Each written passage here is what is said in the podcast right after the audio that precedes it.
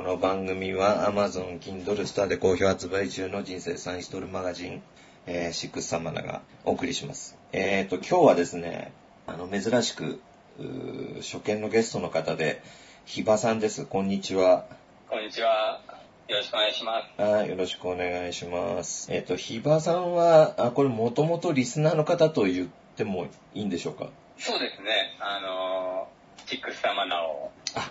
ありがとうございます。あの、い、いろいろね、まあ、あの、ひばさんのことをちょっとこれから、えーお話いただくんですけど、まあ、まず、あの、聞いてる方にちょっと最初に、えー予備知識みたいな感じで、まあ、お伝えしておきたいのは、ひばさんは元、えーデリを、デリヘルをやってらっしゃったということで、そうですね。えーデリヘル経営者だったと、今は違うんですよね。今は違います。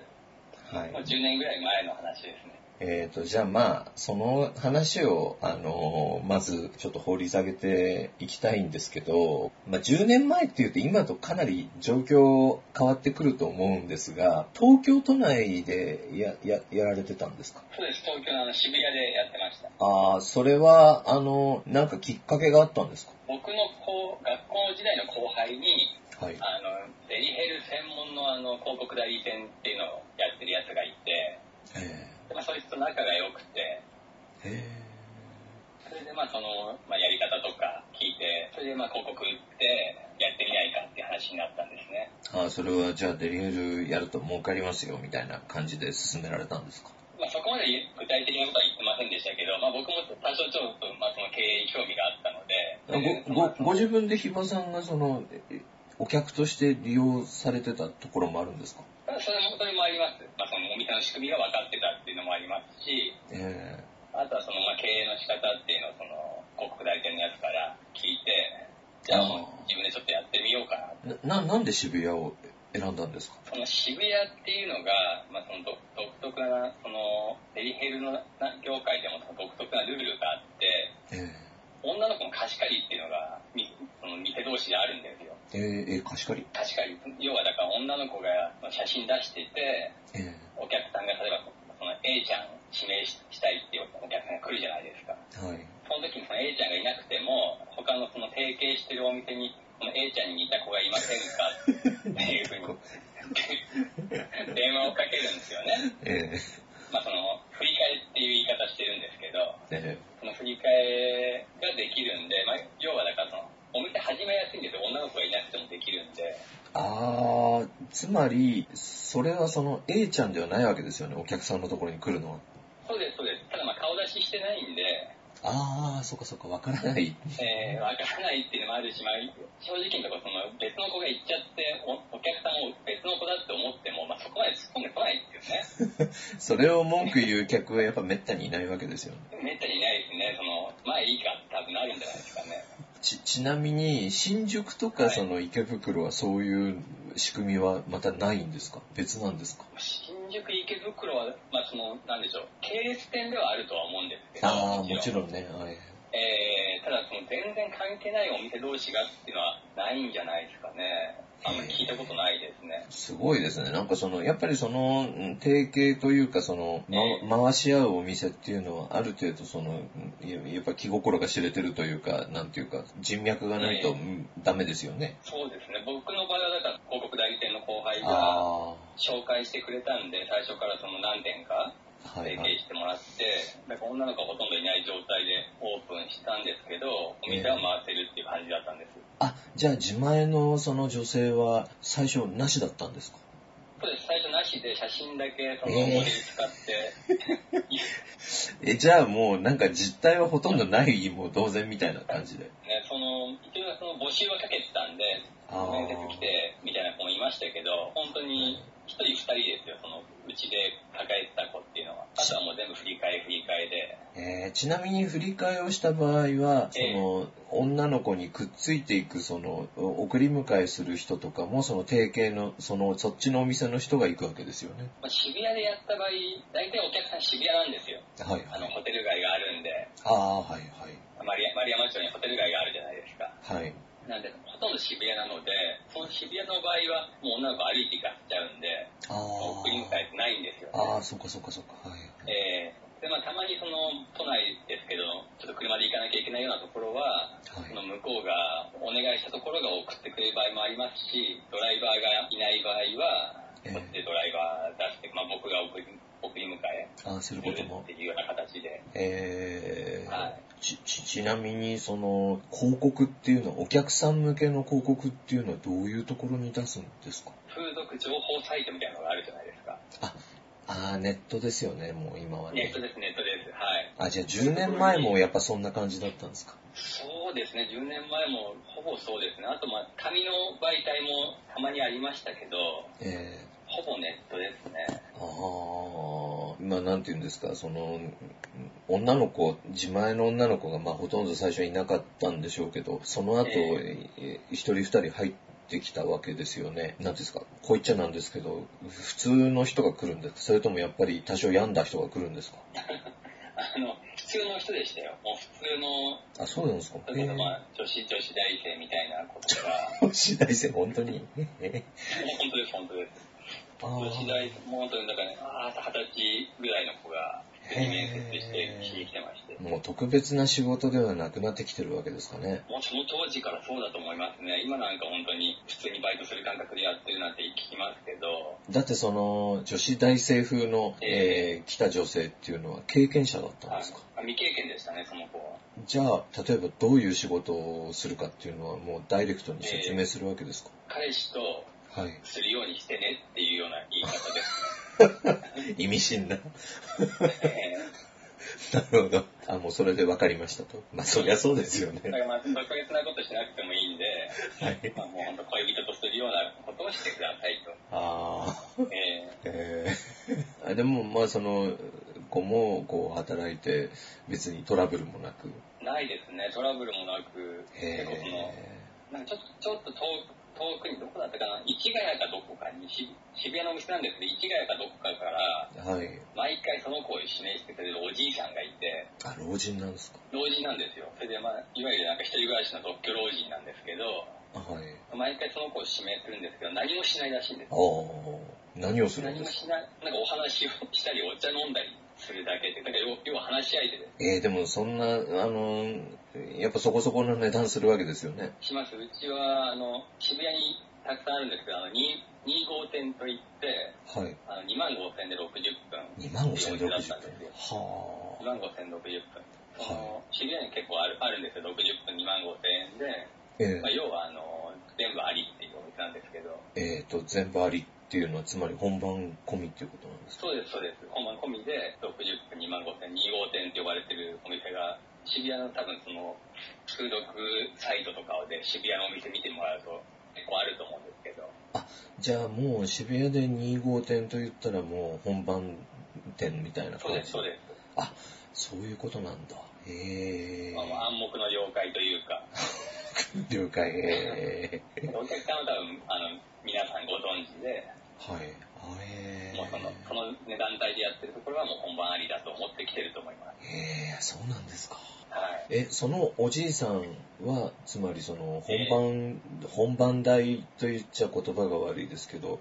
ええつまり2万5千払ってお話しするだけ、そうですね、2万5000円払ってお話ししてるだけで、で女の子は結も構うその、頻繁に呼ぶんですよね、でも。そのなんかその素性は全くわからないんですかまあ、持ち家とかじゃなくて、その、普通にその団地みたいなところに住んでるおじいさんで、マジですかお金がすごいある感じはないです よね。 もう末期がんで余命3ヶ月とかそういう人なん ですかだからね、なんどこからお金が出てるのかな、その年金とかなのかもしれないですけど、ね、結構な金額するから、まあ、その女の子も結構心配してまして、女の子もその気を利かせて、せめて手でとかそういう感じでもなく、なんかその女の子が行っても、いや、いいや何もしなくていいって言うらしい。よくその女の子とは客の話とかもやっぱり出るわけですかい変やわった客とかいればって感じですけど、まあ、その老人みたいな、普通のお客さんの時はそんなにしないですよ。逆になんかそのグイグイ来る感じのそのなんていうんですかまあまあも元からこう2万5千でもうすでに本番 OK の状態だったらこう無理やりその本番を要求してくる客とかもそもそもいないんでしょうけどなんかそういうトラブルそうはですよね。ないんですかこういうトラブルは特になかったですね。へえ。なんか意外と、なんかこうう、うまくいっちゃうもんなんですね。そうですね。ななんか特にそんなに思ってたほどトラブルもなく、ある程度のトラブルは覚悟してたわけですよね、始めるときには。そうですね。まあななんかその、ちょっとそのグレーな感じの世界じゃないですか。ええ、そうですよね。だからまあななんかそのあるのかなと思ってたんですけど、まあヤクザから電話とか来ましたけどね。それはその、地元の、そうです、そうです。その渋谷を仕切っているヤクザからお店に電話が来て、もうそれはその、何、何々組だとかっていうわけですかあ言わないです、言わないです。何々組だとかまでは言わないんですけど、はい。オタクオタクのケツ持ちどこですかみたいなこと聞いてくるんですよ。どこもいなかったらどこもいませんよっていうわけですそうですよ。そうすると何て言ってくるんですかそのうちうちでやらせてもらえませんか的なことを言ってきて、まあ、一度会えないかって言うんですよ。まあ、要はその、お店のホームページを見て多分電話かけてきてて、ああ、なるほど。その、お店の住所まで書いてないじゃないで すか。事務所の住所までは。そうですね。ああ、じゃあどこにあるかはわからない ままかけてるわどけ。こにあるかもだ多分そこ、あの、調べられないから、はいとりあえず電話で、あの、会いたいって言ってくるんですよね。はいはい。あったんですかまあ、しばらくあの、断ってたんですけど、はい。あまりにもしつこくて、ちょっともう、え、え、え、ど、どの程度しつこいんですかまもあ しでも週、週2ぐらいは電話して 週に出かけてくるんだ。 それは嫌ですね。ます。まあお店の電話なんで、その出ないわけにもいかないじゃないですか、お客さんっていうことになりますから。あいや、そうですね。えー、だから出ると、まあその、そのね、いつものおじさんが、おそらく、おそらくおじさんが、その、向こうで、気持ちどこですかって、毎回聞いてくるんです。それはその、なんていうんですか、こう引き伸ばすというか、あの、えーどういう口実でこう電話を切るんですかヒバさんは。いや、あの、間に合ってますみたいな感じで。あ、一応それでなんかこう、てめえこの野郎って言ってくる感じでもなく、あ、そうです、そうです。へー特にその、なんか荒々しい言葉とか使ってこないです。ああ、なんかでも逆にちょっと不気味ですね、そういうのも。まあそうなんですよね。うーん。だから向こうもだから、その、どこどこ組のとかも何も言ってこないんで、あのその時点ではな、なんか、おそらくこの人ヤクザだろうな、ぐらいにしかわかんないんです。そのヒバさんの方からオタクどこの組ですかとかっていう質問をするわけでもなく、こう、なんとなくまあ、、特そうですね、特にその、僕もそんな興味ないので、まあね、あの、ちょっと親しくなってもうめんどくさいですもんね。そうなんです。だから、まあ、突っ込んだ質問はしなかったんですけど、まあ、あまりにも、その、電話が多いので、まあじゃあ、一回会いましょうってなったんです。えー、あ、じゃあもう、その、会いましょうっていうまで、こう、神経戦で、もうその、怖い言葉は使わないにしても、ひたすら電話をしてくるんですね。そうです。 え、じゃあ、会ったんですか会いました、その、百軒棚の、渋谷の百軒棚の、まあ、奥にあるマンションに来てくれって言われて、もう、向こうの、その、事務所的なところまで、そうです、そうで行っすたん、です事か務所まで来てくれって言われて、はい。まあ、一人で行ったんですけど、なんか、提灯とか出してあったりするんですかいやいやいや、もう、 そういう、見た目でそういうのないんですけど、まあ、中入ったら、そ のわ若い衆みたいなのがいて、えー、いや、ああ、やばいね。もう、もう、み、み、見て、すぐわかるような感じの風貌ですかその辺渋谷歩いてたらわかんないですけど、まあ、が柄は悪いですよ、でも。あいわゆるなんかその、部屋住みってやつですよ。ある程度の、その、ええー、年いった人なんですかー若いやつらは30ぐらいじゃないですかね、30前後じゃないですかね。ああ、なるほど。あ、でもそ、そこそこ若いですね。へえ。そうですね。それで、まあ、そこの組の親分っていう人がいて、まあ、その方は、す。はい。おそらく当時で50代とか、あそれあ。ぐらいは言ってたと思いますね。40代で来ないと思います。もう、あその、えー、なんていうんですかね。え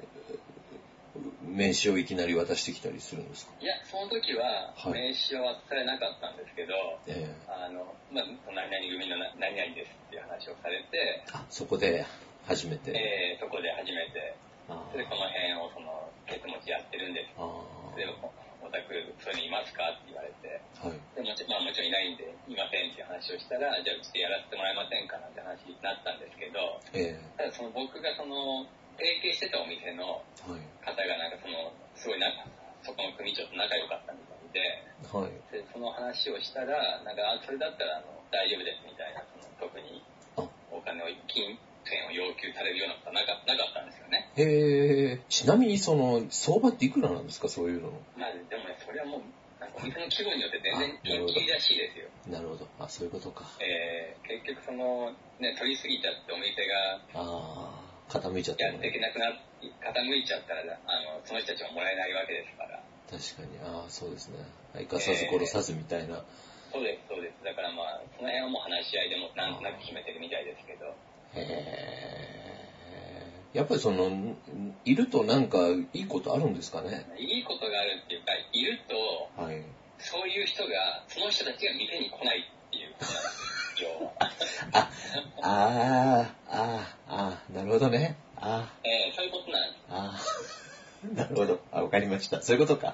い。そういうことですねで。何かをしてくれるわけではなくて、何もしませんっていうための、その、なるほど。見始め料らしいです。というか、なんか守ってくれるとかそういうことではないみたいでで、す。その、まあ、比嘉さんのところは結局、それ以上のこの結びつきはなかったわけですか。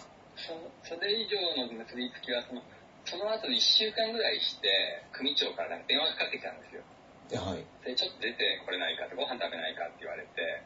えでまあ、ご飯ぐらいならいいかと思って僕も出てったんですよえね。おーそしたらその待ち合わせのお店に行ったら、はい。その組長ともう一人その若い人がいたんですよ。はい。見た目でもうその一発で役だってわかるような、えもうダブルのスーツにパンチパーマで、夜なのにそのサングラスかけてるような人だったんですよね。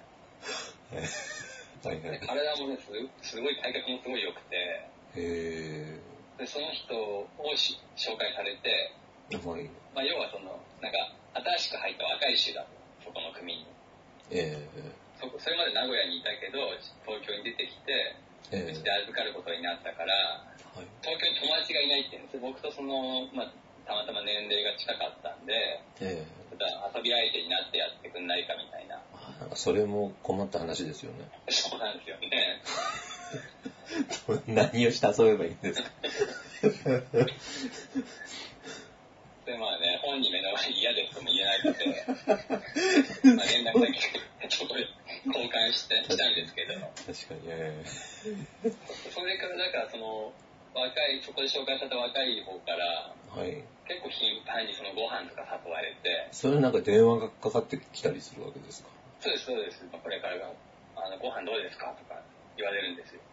それもなんかあの、あんまりずっと断れもしないですよね。 そうですそうですだからまあね今忙しいとか言って断ってる時もありましたけどでも結構頻繁にかかってくるんでもうねさすがになと思って基本、基本しつこいんですね。 しつこくすればいつかは、こう、やっぱ折れるんですね、みんな。 はい。なんかご飯食べ行ったんですけど、まあ、毎回その、まあ、よ夜ご飯食べ行くのにもうサングラスかけて、ダブルのスーツにパンチパーマだから、はい。なんかもうちょっとその渋谷を一緒に歩くと、もう周りが見るんですよ、やっぱ。ああ、目立つ、目立つってことですね。う目立つんですよね、体もでかいし、それで一緒にそのご飯ご飯屋さんに入って、並んでたりするじゃないですか、その混んでたりすると。んえそうすると、いつ入れんのとか、店員呼んですごい大きな声でなんか聞いたりするから、えああ、 いたたまれないわけですね、一緒にいると。そうなんですね。一緒にいるとなんか僕もなんか、あいつも仲間だみたいな感じになっちゃうじゃないですか。そうです。え、じゃあ、その、一緒にご飯を食べて何かこう、 え遠回しに要求されるわけでもないんですかー、遠回しに要求されることほとんどなかったんですけど、ああ、一はい。回その、ある日、その、なんか冊子を持ってきて、冊子、あ、本。本、本みたいな、なんで本、本っていうほどのもんでもないんですけど、なんかカラーコピーをそのちょっと止めたぐらいの、クリームで止めたぐらいのもんなんですけど、えそれを持ってきて、それ見たら、あの、要はブランド物のその、カバンとか、ええ財布とかのそのカタログなんですよ。えええはいいろんなそのエルメスやらグッチやらはい。はい。ビトンやらそういうのの偽物のそのカタログがあって、あそれあ、で偽まあ物。そはうい。いう商売始めたって言って、始めた。はい。 そう。えでまあ欲しい人がいたら、あの、手配しますから、あの、行ってくださいって言って、これ持ってってくださいって言われて、その冊子をされて、えええスーパー、スーパーコピーみたいなやつですか。そうです、そうです、あの、もううちのは保証書も箱も全部ついてますって言って、 おっしょ。それはその、例えばその、何ですか、各ブランドの保証書の、ええまあ、コピーかなんかっていう意味なんですかね。そう、そうだと思います。あのいわゆるギャランティーみたいな。別にそのあ、のその彼が保証してくれるわけじゃないですもん ね。彼の、彼の保証書じゃないと思います。保証、保証もだからに偽物の保証書ってことですよあなるね。ほど。ええそれはこう、おおぎりで買わされたりはしなかったんですかあ、それはなかったですね。ああ、であの、まあ、買いたい人がいたら紹介してくださいって言われたぐらいで、え僕は買わなかったですけれど。ー、その人とはどのぐらいの期間の、こう、やり、付き合いだったんですかその人とは、もう僕もお店お店を辞めて、はい。 1年半とか2年ぐらいじゃないですかね。でもなんか連絡取ってたのは。お店を、お店はそんなになんか長期間やられてたわけじゃないんですよね。お店、お店はもう半年ぐらいで閉めちゃいましたね。その、じゃあやっぱ閉めた後も、やっぱり付き合いは残ったんですね、しばらくは。そうですね。お店閉めた後も、はい。あの、ちょうどその、その頃、そのや関西のあの山口組が、その関東に進出してきてたんですよ。はいはいはいはい。それで結構渋谷でも、あの、発砲事件とかがあって、その抗争があったんですよね。ちょっとまあ、しね、彼のこと心配になって連絡したら、えあの、今ちょっと地下に隠れてますんでとか言って、え落ち着いたら連絡しますとか言ったんですよ。それはその、なんかこう、なんていうんですか、こう薬で、 なんかこう、被害妄想とかじゃなくて、こう、本当っぽかったんです。もう本当だと思いますよあの、ニュースであの、は渋谷の発砲事件のニュース見て、僕も心配してえーあ、連絡したんで、なるほど。そういう、こう、なんかあったんですね、背景が。そうです、そうです。そしたら彼もまあそのね、隠れてるって言ってたんですけど、それからまたちょっとしばらくしてから彼から連絡が来て、え事務所が新しくなったから、ええ一回遊びに来ませんかっていうお誘いだったんです。えうん、 なあんまり行きたくないですよね。はい。でも僕もね、まあ、 じゃあちょっとあの顔出しますよって言って、はい。あの、行ったんですけど、 行ったんだ、はいはい。で、まあ、あの渋谷の、渋谷とその代官山の間ぐらいですかね、ああマンションの一室で、それも。えそれで行ったら、とりあえず今飲み物がこれしかないんですって言って、あの、パックのピルクルを出されて、ー、ピルクル。可愛らしいです。乳酸可愛らし菌い。ですねピルクル飲めますかなんて言われて、あありがとうございますってピルクルいただいて、それで、まあ、部屋に通されて、あの話聞いたら、要要はその、彼がいた国も、その山口組に吸収されたと。ああ、なんかそういうのあるんですね、やっぱり。えー、それで、まあ、その自分も山口組になったんで、はい。め名刺、名刺を、名刺ができたんで、あの、名刺はもらってくださいって言われて、ああ。彼の山口組のその、ひし形の大門がついた名刺をいただいて、えそれで、その他にその、テレホンカードをもらったんですよ ー、えー、懐かしいですね、テレフォンカード。テレホンカードもそう、もうその当時ももう、ほとんどね、テレホンカードなんか使わないんですけど、そうですよね。10年前って多分もうね、ほとんど使われてなかったんじゃないか 使うな。使ってないですね。みんな携帯持ってますからね。テレどんなテレカテレだったんですカになんかその、知らないおじさんが映ってるんですよ。かはい。知らないおじさんがヨットに乗ってるテレホンカードで、はい。で僕も知らない。知らないおじさんのテレホンカードなんで、もうこの方誰ですかっていう、まあ聞くじゃないですか。 えそしたら、その、なんか、どなたかは教えてもらって当てちゃったんですけど、い要はその、ヤクザの大親分らしいです。ー、あーそのヨットに乗ってる人が。ヨットに乗ってる人が、その、まあ、日本のヤクザなら誰でも知ってる大親分でもう亡くなってる方だと。で、そのテレホンカードは、その大親分が、本当身内にだけ配った、えその、なんかその貴重なテレホンカードで、ー、ああ、なるほど、なるほど。それを差し上げますって言われて、はい僕も、いやもう全然知らない人だし、もらっても使い道がないから、そうですよあの、ね。いや、こそんな大事なものもらえませんよ。断ったんですけど、え要はそのテレホンカードを持ってるとお守り代わりになるっていうー、。お守り。はお守り、あの、例えばその僕がそういうやヤクザの人に絡まれたり、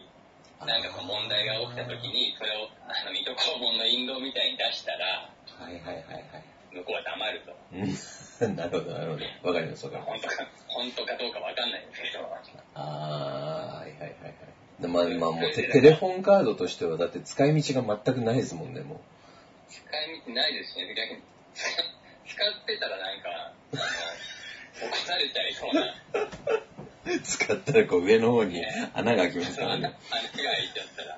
たら、お前何使っとんじゃいとか言われそうじゃないですか。あ要するにそれをその財布かなんかに入れて持って歩ってて、そうです、そうです。なんかトラブった時に、はい。あー、なるほど、なるほど。それで持っててくださいって言われたんですけど、いや、僕、僕もその、いや、そんな大事なものをいただけませんって言って、返そうとしたはら、いこのその向こうは、いや、僕僕はこの人はもう心の中にいるんで大丈夫ですって言うんですよね。おーあ、じゃあもうだから、ええもらって帰ってくださいって言われても、だからもらって帰ってきて、まあ、い今も持ってるんですけど、あ、今も持ってるんですかいや、持ってますだって、 ?10 年前の、で、捨てんのもあれだし、そりゃそうですよね。あ、でもそういうの確か、そうそうそう、なんかヤクザ関係のものって、あの、オークションとかで売るとほら、あの、ね、出品停止されちゃったりするらしいですそうけなんですど、よ。なんかそういうのをう売る専門のサイトがありますよね、でも。あなんかありますよね。ね、なんかマニアがいるんですよね、その、コレクターというか。いますいます。うん。えだけどなんかこう、見えないところに、あの、投資番号とか入ってたら嫌です。ーなんか僕のその、知り合いで、え中古の貴金属とか扱ってる人がいるんですけど、えはそういうとこになんかその、昔ヤクザだったおじさんが売りに来るらしいんですよ、金バッジとか。あ。あー、組のやつを。はい。組のやつの金バッジとか、そのなんかその、名刺とかも売ってますよね。あの、偉い人の。それで、あの、組で手柄を立った時なんかもらえるらしいんですよ、メダルとか。へえ。勲章じゃないですけど。そういうのをね、なんかやっぱお金なくなって今、今もうヤクザとは全然もう飯食えないっていうじゃないですか。あー、なんか大変みたいですね、確かに。でそれを売りに来るんですけど、もう売りに来ても結局それをまたは買い取って販売ができないから、あー、なるほど、なるほど。だから買い取っても全部潰しちゃうらしいんですよね。だからその地金として、あー、もう金、金として、金属、そそのう、です、そうです。あー金属としてしかもう使い道がないらしいんです。だから一回僕もその、僕に、そういう商品が出たらその、売ってくれよって言ったんですよ。店店に出さないで。え、その、テレ、テレカの話ですかいいえ、テレカじゃなくて、あの、バッジとか、あー、はいはいはいはいはい。なんかコレクションとしてなんか買い取りたいっていう話をしたんですけど、あ、ヒバさん、ヒバさんがそうそう僕が、あー、なんか集めたくなってきたわけですか、その時。なんか珍しいじゃないですか。まあね、はい。まあ、買いたくても買えない、そうそう買えるもんじゃないから、えまあなんか一個ぐらいあってもいいかなと思って、えええまあ買わせてくれって話をしたんですけど、やっぱそれでもダメだって。でも、まあ、よくよく考えてみると、あのね、反射から、あの今、まあ、反射の人にね、金銭を渡した時点で、なんかこう、厳密に言うと面倒くさくことになりなりそうですもんそうね。ですなるほど。あえあ。な、なんでその、デリを、えっ、と、やめてしまったんですかーもう、まあ基本僕一人でやってたんで、え要は電話版も、えあ、ご自分でやってたんですかあそうです、そうです、送り迎えもやんなきゃいけないじゃないですか。あ。ああ、相当面倒くさいですね、それ。昼間、まあ、普通に仕事もしてたんですよ。あ、副業、副業でやってたんですかそうなんですそうなんですよ。副業でやってて、昼昼間仕事もしてたんで、はい。まあその仕事しながら、なんかその、デリーの電話が転送されてくる携帯を持って、はい。その電話がかかってくると、ええその、まあ、要は他の、他のその提携してるお店に電話かけて、あこの子に貸してーくださいっていう電話をしながら、昼の仕事をこなして、夜は夜で、あと朝5時とかまで受付やってたんですよね。ああ、はいはい。真夜中にかけてくるやつもいるわけですよね。いますよ、4時とかね、5時に本当にかけてくるやつとかもいて、やっぱりそういう時も笑顔で出るんですか笑顔、笑顔はまあ向こうには見えないだろうけど。笑顔でっていうか、まあ、ね、その、で、出たり出なかったりもするんですけど、あ出ない時も。出ない、出ない時もあり ます。でもやっぱりね、その、それ半年続けて、それでも年中無休じゃないですか、基本。 そうですね。体、体力がやっぱり続かないですよね。それで、ね、月になんか、それこそ何千万も儲かるんだったらいいんですけど、そういうわけでもないし、あー確かに。電話番を雇うほどの売り上げもないわけですもんね。そうなんですよね。うん電話番雇っえー、投稿するほど売り上げも、まあ、まだ立た立ってなかったんですよ、半年ぐらいじゃ。ああ、そうですよね。なんかもっとこう、なんていうんですか、安易に儲かる世界だと思ってたんですけど、まあまあ、昔はね、そういう業界って何事も一番最初に始めてその半年間ぐらいが多分一番美味しいんでしょうけど、もうい、ええ今デリヘルなんて本当にどこにでもありますもんね。渋谷だけでだって100件、200件あるんじゃないですか。あーまあ、まああるでしょうね。女の子がいなくてもできちゃうっていうのは、なんかもう訳がわからないですね。うんまあでも本当に女の子ゼロになっても逆にでできますよ。あのホームページにモデルの写真だけ載せとけば。そのモデルの写真っていうのもいわゆるもうフリー素材的な、もうなんかいろんなところで使い回されてるような写真でも別にもうわかんないですもんね、お客さんも。わかんないです。モデルかけてればわかんないですわよ。かんないですもんね。えー、あとはその、辞めちゃったお店からその写真買い取ったりもしてるんですよね。ああ、そういうこともあるんですか。えー、だから、実際にいた女の子の写真を使って、そのホームページ作ってたお店が、もうやめたらホームページ使わないじゃないですか。はいはいはい。ただその女の子の写真だけ、あの、売り買いしたりしてるんですよ。えまあでもそのサイトごともうう売っ払っちゃってもいいですもんね、やめるんだったー、らそう。です、そうです。そういう、そういうのもあります。ちなみにその、えっ、と、ひばさんは、あのな、今おいくつぐらいなんですか僕は今年で46ですね。最初にこの働いた仕事ってアルバイトですか、学生時代はアルバイトしてましたけど、まあ、飲み屋街をこう、プラプラ歩いてたら、はい。今そんなないかもしれないですけど、あの、エロ、エロビデオ屋さん、AV の、えエロエロビデオ屋さんっていうのがあったんですそれまはあ当そ時まだあの、はい VHS だったんですけど、 VHS ですよね、当時。まだ90年代だったん